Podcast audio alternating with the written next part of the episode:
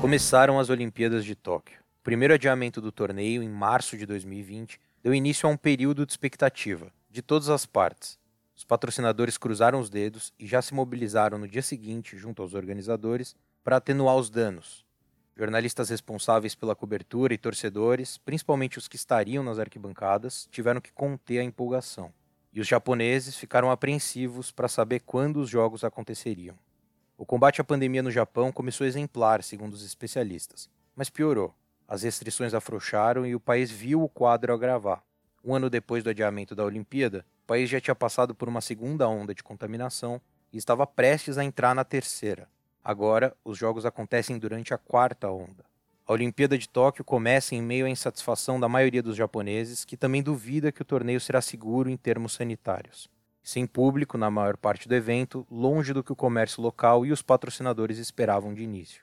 No episódio de hoje, vamos mostrar o contexto dos últimos meses no Japão e as discussões que antecederam a volta dos jogos, os protocolos adotados pelas autoridades japonesas e pelo COI, as contaminações que já aconteceram entre delegações e pessoas credenciadas e também outras notícias recentes do que tem acontecido em Tóquio.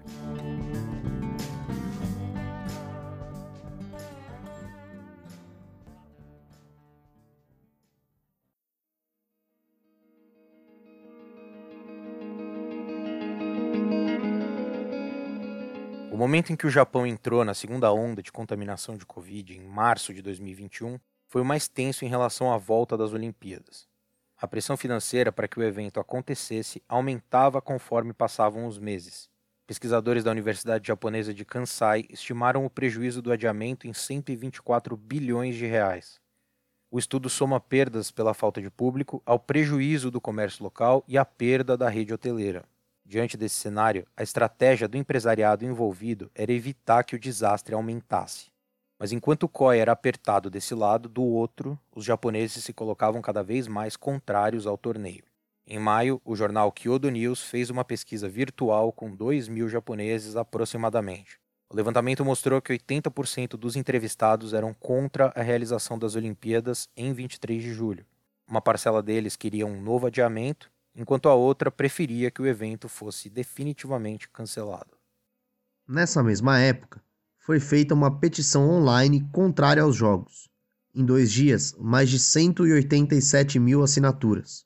O temor era de que a chegada de milhares de estrangeiros, entre delegações, dirigentes e jornalistas, causaria uma explosão de casos, e ainda mais grave, levariam para o Japão novas variantes do coronavírus, especialmente a variante Delta, ainda mais contagiosa do que as outras. Mas o acordo já estava fechado. A Olimpíada estava marcada para o dia 23 de julho iria acontecer independente de qualquer coisa. Isso foi o que declarou o vice-presidente do Comitê Internacional, John Quates, há dois meses do início da competição. E o COI seguiu a promessa à risca. Isso foi em maio.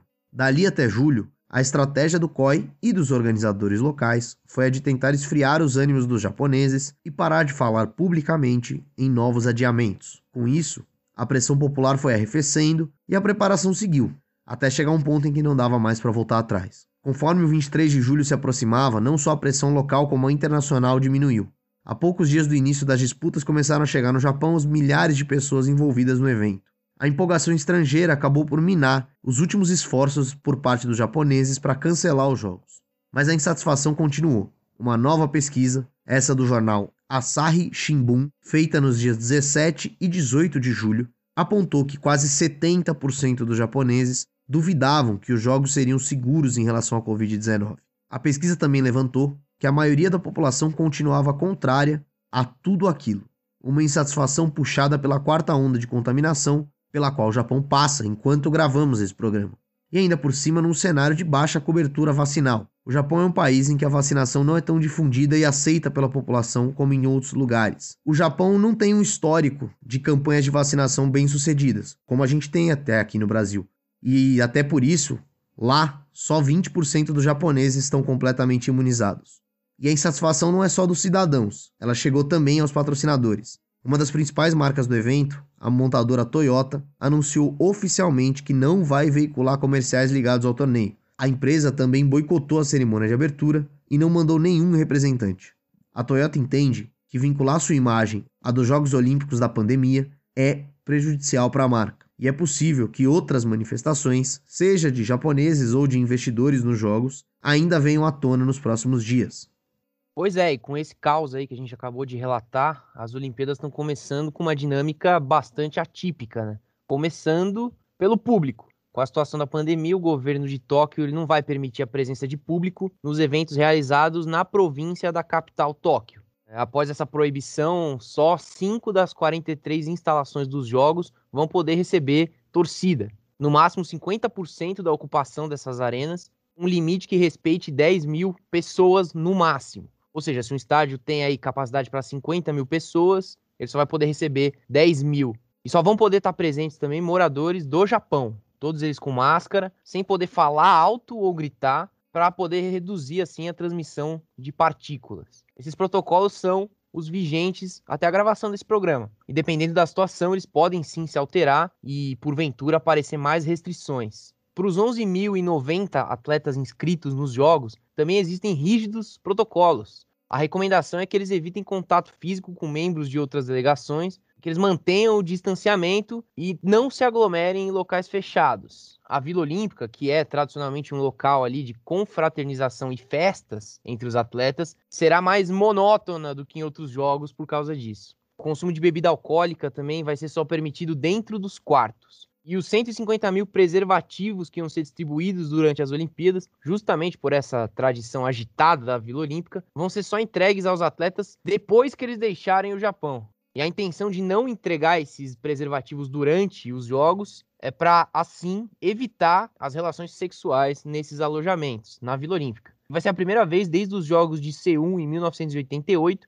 que a organização justamente não vai distribuir os preservativos ao longo da competição. Já a testagem vai ser diária. Na própria Vila Olímpica tem um setor onde vão ser observados os atletas que apresentarem sintomas aí que possam ser de Covid. Quem testar positivo vai ser imediatamente isolado e depois, consequentemente, eliminado dos Jogos Olímpicos, impedido de competir. E tem uma questão curiosa: se um atleta vencer a semifinal de uma modalidade e em seguida testar positivo, ele não vai poder jogar a final, mas ele vai receber a medalha de prata. A decisão será disputada entre quem perdeu a semi para esse atleta infectado e quem ganhou a semifinal da chave oposta. Com isso, vai ter um medalhista de ouro, dois medalhistas de prata, aquele que contraiu Covid e não disputou a final, e o outro que foi para a final, e o um medalhista de bronze, como normalmente acontece.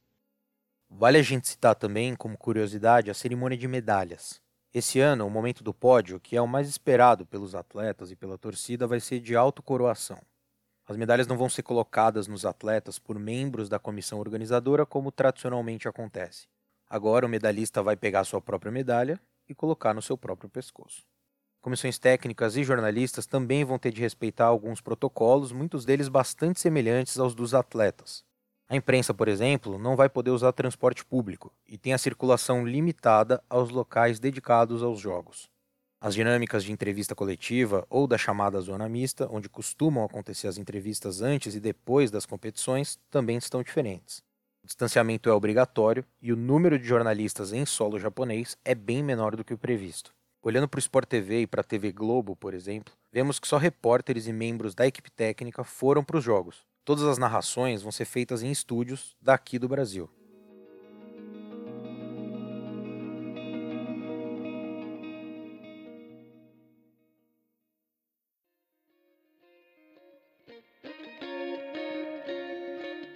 Bom, e depois da gente falar de todas as polêmicas envolvendo as Olimpíadas, esses tópicos que ganharam os destaques dos últimos meses, a gente chega numa parte do episódio para trazer um pouco das notícias recentes dos Jogos.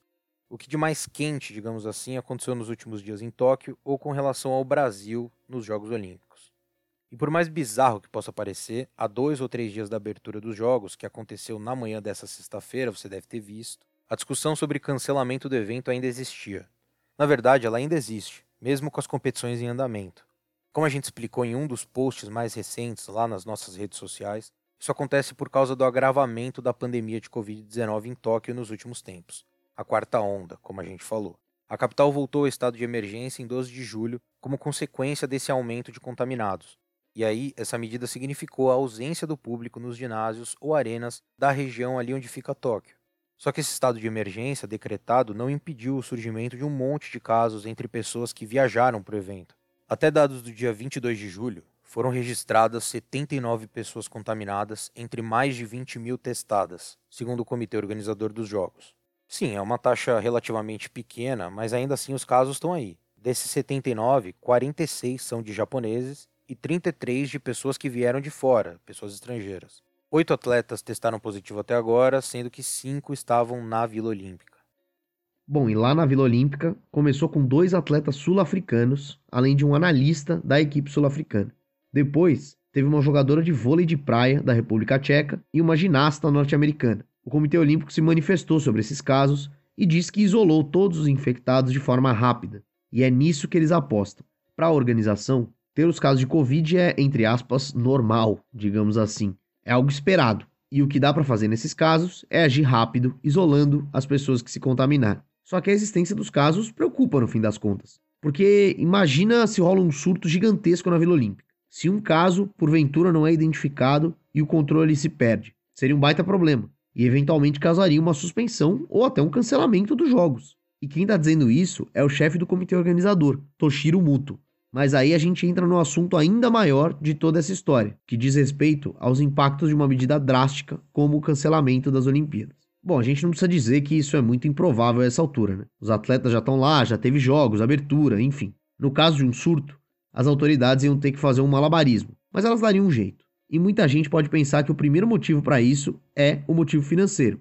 É uma tese justa, mas que não se aplica de acordo com alguns estudiosos. A gente falou disso nas nossas redes sociais também um estudo da Nomura Research Institute concluiu que seria mais barato cancelar os Jogos Olímpicos ao invés de restabelecer o estado de emergência em Tóquio e realizar os Jogos mesmo assim. Com o estado de emergência, fica restrita a venda de álcool e o funcionamento do comércio na cidade. E isso, segundo o estudo, impacta um pouco mais de 140 bilhões de reais. Já o cancelamento das Olimpíadas resultaria num prejuízo de só, entre muitas aspas, 84,8 bilhões de reais. O ponto-chave aí é a ausência do público. Sem os fãs nas arenas, principalmente os estrangeiros, não compensa para o Japão, financeiramente, organizar os jogos. Só que as Olimpíadas não envolvem só o Japão, né? Tem aí outros países, as federações, confederações internacionais, empresas patrocinadoras e, claro, o próprio Comitê Olímpico Internacional, que arrecada com o evento. E é por causa dessa turma toda que os jogos se mantêm. Se dependesse só das autoridades japonesas, talvez as Olimpíadas já estivessem canceladas mas tem mais gente, tem mais amarras financeiras e diplomáticas nessa história. De qualquer forma, vai ser bem interessante observar a evolução dos números de casos de Covid-19 em Tóquio e principalmente na Vila Olímpica.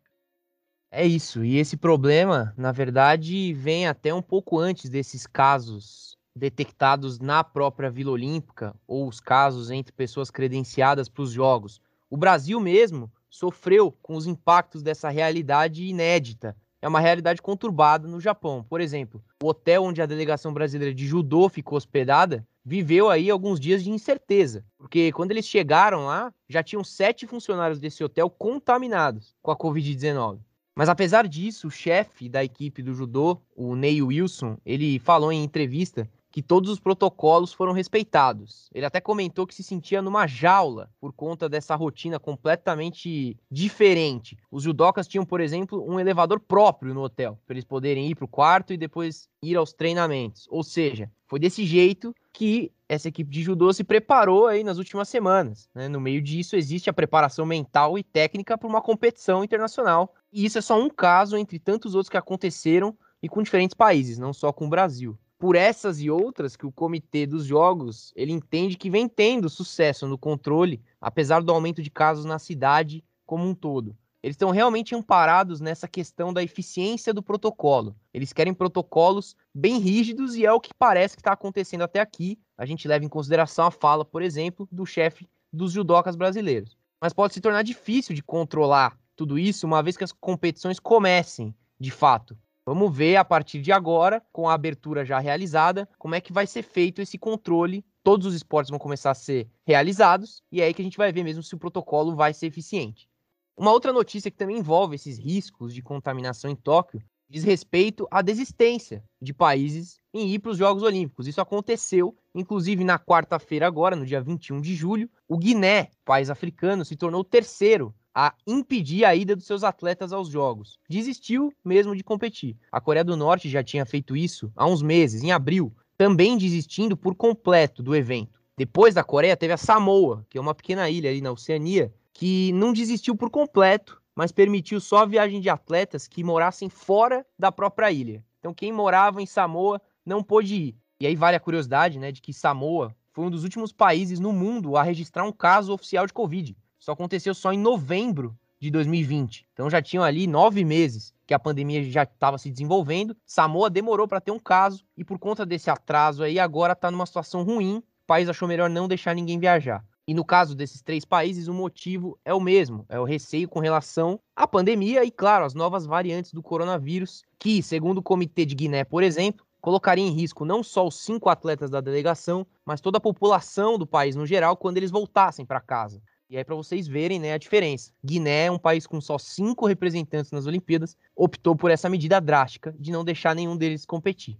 Agora, deixando um pouco de lado, mas nem tanto, essa questão da Covid-19 em si e dos riscos de contágio, dos números de casos, enfim. Tem algumas outras notícias aí recentes e curiosas que ganharam destaque com relação às Olimpíadas que a gente queria mostrar para os nossos ouvintes. Na Vila Olímpica, onde grande parte dos atletas fica alojada durante as competições, até mesmo as camas dos quartos estavam sendo questionadas. Alguns jornais chegaram a dizer que essas camas aí, que os atletas dormiriam, eram feitas de papelão para evitar qualquer tipo de relação sexual.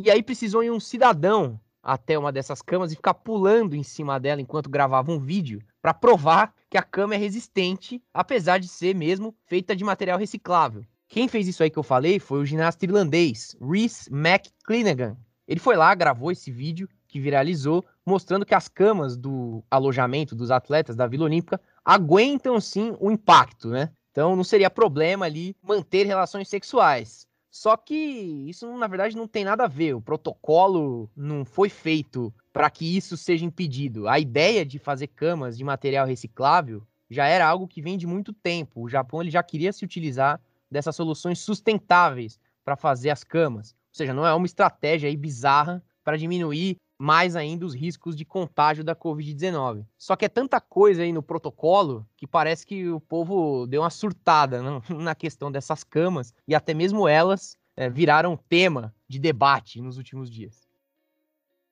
É, e outra notícia que também chamou atenção na época que saiu, em junho, foi a da distribuição de camisinhas, como a gente já falou.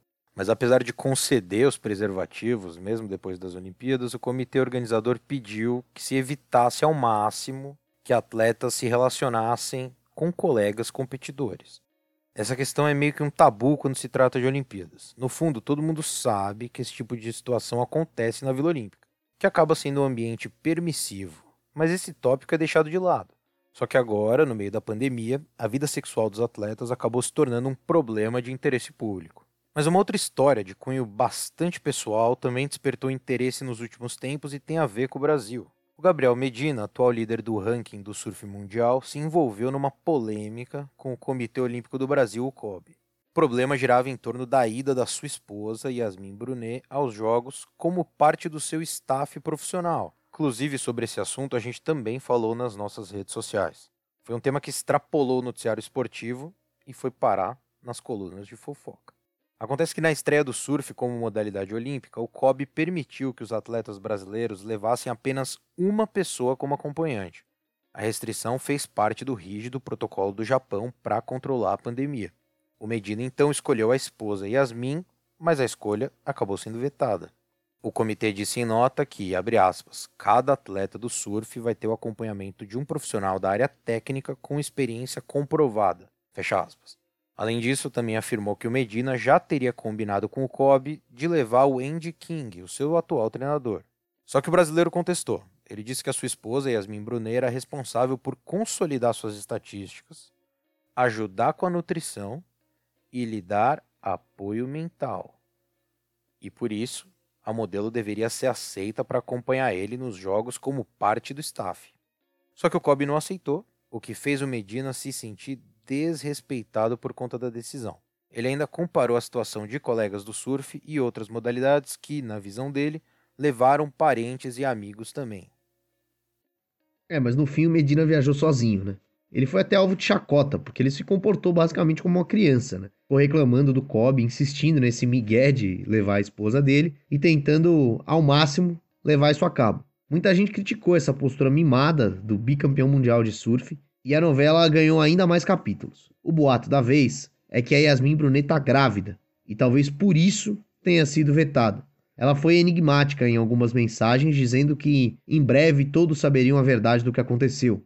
Daí surgiu a hipótese da gravidez. Apesar da mãe dela, a Luísa Brunet, e a mãe do Medina desconhecerem esse fato da gravidez. Enfim, seja qual foi o motivo, essa picuinha do Gabriel Medina intrigou bastante gente. Deixando de lado a parte das fofocas, é curioso perceber como faltou cuidado das entidades envolvidas para tratar desse desgaste. A Confederação Brasileira de Surf simplesmente lavou as mãos e nem tentou interferir. O Kobe e o Medina ficaram trocando respostas, trocando farpas, e paralelamente a isso, a Yasmin também ficou dando os pitacos dela. Enfim, o Medina chegou a Tóquio e vai competir. Ele é um dos favoritos à medalha, mas vamos ver se a ausência da Yasmin Brunet, sua esposa, vai impactar de fato na sua performance. E para encerrar esse combo de notícias mais recentes, também teve um atleta que simplesmente sumiu da Vila Olímpica. Sim, segundo a agência de notícias japonesa Kyodo News, o atleta de Uganda, Julius Sekitoleko, deixou um bilhete no seu hotel dizendo que queria trabalhar no Japão e não desejaria voltar ao seu país porque a vida lá era mais difícil. O atleta do levantamento de peso estava treinando desde junho no Japão, mas não conseguiu se qualificar para os jogos e por isso ele tinha que voltar para Uganda na última terça-feira, dia 20. Mas ele desapareceu. O comitê de Uganda confirmou o sumiço e logo a polícia japonesa começou a procurar o cara. E acharam ele de fato, numa cidade longe de Tóquio, só com o documento de identidade. Ele largou a mala no hotel da delegação e fugiu de fato para não precisar voltar para o seu país. Uma notícia curiosa, mas que também mostra a realidade triste de atletas desses esportes menos midiáticos, especialmente os que vêm dos países mais pobres. É uma outra face da Olimpíada, que sempre vem à tona a cada quatro anos. As histórias de superação são sempre muito destacadas durante os jogos, mas muitos desses atletas com essas histórias não conseguem nem chegar a esse ponto de destaque. E é o caso desse rapaz de Uganda. É, e é isso, né? Passadas essas notícias mais recentes, das quais a gente tratou, vale novamente lembrar que desde o adiamento dos jogos que aconteceu lá em 2020, a organização japonesa, o comitê organizador e o Comitê Olímpico Internacional, o COI, ficaram contra a parede diversas vezes nesse último ano. Somente como um exercício interno, a gente aqui do Bola na Agulha, vasculhando as nossas redes sociais, a gente encontra aí no período dos últimos 12 meses ao menos 10 posts dedicados ao assunto Olimpíada e sempre com notícias relevantes envolvendo o acontecimento ou não do evento. Não eram só notícias sobre esportistas específicos ou chances de medalha, enfim. Foi realmente um ano conturbado e uma edição atípica e que mesmo depois de começar oficialmente com a abertura, ainda é alvo de incerteza. Como a gente já falou também, a realização dos jogos se sustenta nos acordos entre a cidade sede, Tóquio, e o Comitê Olímpico Internacional. Não é nem tanto pela economia japonesa, como o estudo do qual a gente falou aqui mostrou. Né? Na verdade, talvez valesse mais a pena cancelar os jogos do que estabelecer um estado de emergência para ele acontecer. Só que tem o entorno envolvido, nunca é demais lembrar. Então, diante desse cenário, era preciso assegurar que os jogos acontecessem. O COI precisava fazer os jogos irem para frente. A gente teve as desistências no caminho, tanto desistências de nações, como desistências de atletas e outros problemas aí com relação à doença mesmo, atletas infectados que não puderam ir ou problemas que tiveram em torneios classificatórios também. A gente teve muitos torneios pré-olímpicos com muitos casos de Covid, principalmente nesse ano de 2021. Mas por enquanto, apesar de todos esses problemas, o comitê dos jogos tenta transmitir uma imagem de que o pior foi contido e que os efeitos colaterais são mínimos, né? Com essa questão do protocolo, de você testar bastante as pessoas, de isolar rapidamente os casos, mas a gente só vai ter certeza mesmo que isso foi eficiente quando os jogos acabarem, ou pelo menos com o passar aí das próximas duas semanas. O que a gente tem de fato concreto, por enquanto, é os casos em Tóquio estão aumentando, a cidade está novamente nesse estado de emergência e vai permanecer assim até agosto, inclusive depois que acabarem os Jogos Paralímpicos, que é uma outra discussão que a gente vai falar aqui mais para frente no nosso podcast. Mas enfim, isso é um fato concreto. assim como o fato da população local ser majoritariamente contra a realização dos jogos, como a gente também falou aqui. E aí, no momento em que a pauta esportiva, principalmente agora, com o começo da disputa, se direciona para a questão das medalhas, das projeções, das análises dos jogos, dos esportistas, das continhas no quadro de medalha, enfim, a gente aqui no Bola na Agulha acha importante também expor esses outros aspectos da disputa do maior evento esportivo do planeta. É, nunca na história uma edição de Olimpíada foi envolta por tanta controvérsia, ao menos controvérsias sanitárias. Né? Nunca, vale lembrar, uma Olimpíada havia sido adiada por um motivo que não fosse uma guerra mundial. Isso aconteceu no ano passado. E agora, um ano depois, a gente está aí com o evento em andamento. É, você que viu a abertura aí, acordou cedo para assistir e que pretende acompanhar o restante dos jogos nesses horários malucos, a gente pede para que você não esqueça também de ficar atento a esses debates que fogem um pouco do ouro, da prata e do bronze. São debates maiores que envolvem a estrutura do negócio, né? O esporte também é um negócio, fica muito claro isso quando os jogos acontecem dessa maneira. Tudo que a gente falou nesse episódio afeta o futuro do esporte, afeta o futuro dos atletas que estão lá em Tóquio, das confederações e da população japonesa em geral, mas também mexe com economia, com política, com sociedade e agora com a saúde pública dos outros países, inclusive aqui do nosso, do Brasil. Tem muitas decisões que envolvem a nossa população, é por isso que é importante a gente ficar de olho. E mais do que nunca, isso acontece né? nessa edição de 2021 e está muito mais latente. As Olimpíadas sempre foram um torneio que destaca essas questões sociais, agora isso vem muito mais à tona e, de novo, fica muito claro que as Olimpíadas, como qualquer outro torneio esportivo, como a Copa do Mundo, como a Copa América, como a Copa Libertadores, enfim, todas elas, no fim das contas, são parte do mesmo negócio, que é o esporte mundial.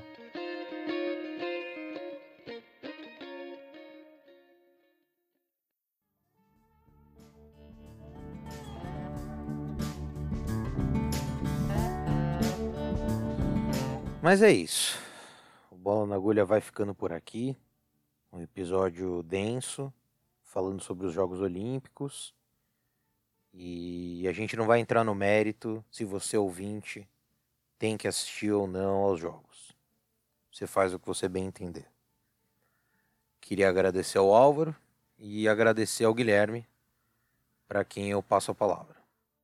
Obrigado, Gabriel. Obrigado aos ouvintes. É, eu não sei o que os ouvintes vão fazer, mas eu fatalmente vou assistir algum dos jogos, especialmente aqueles que forem narrados pelo aniversariante da semana aí, Galvão Bueno, para quem eu deixo aqui meu abraço, ele que sempre escuta a gente aí, sempre manda mensagem no Instagram, gosta muito da gente e se puder mandar uma, umas garrafas aí dos seus vinhos da Bueno Wines, a gente vai ficar muito feliz. Então um forte abraço aí pro Galvão e um forte abraço pro meu grande amigo e companheiro de bancada, Álvaro Logulo Neto, o rei da voz.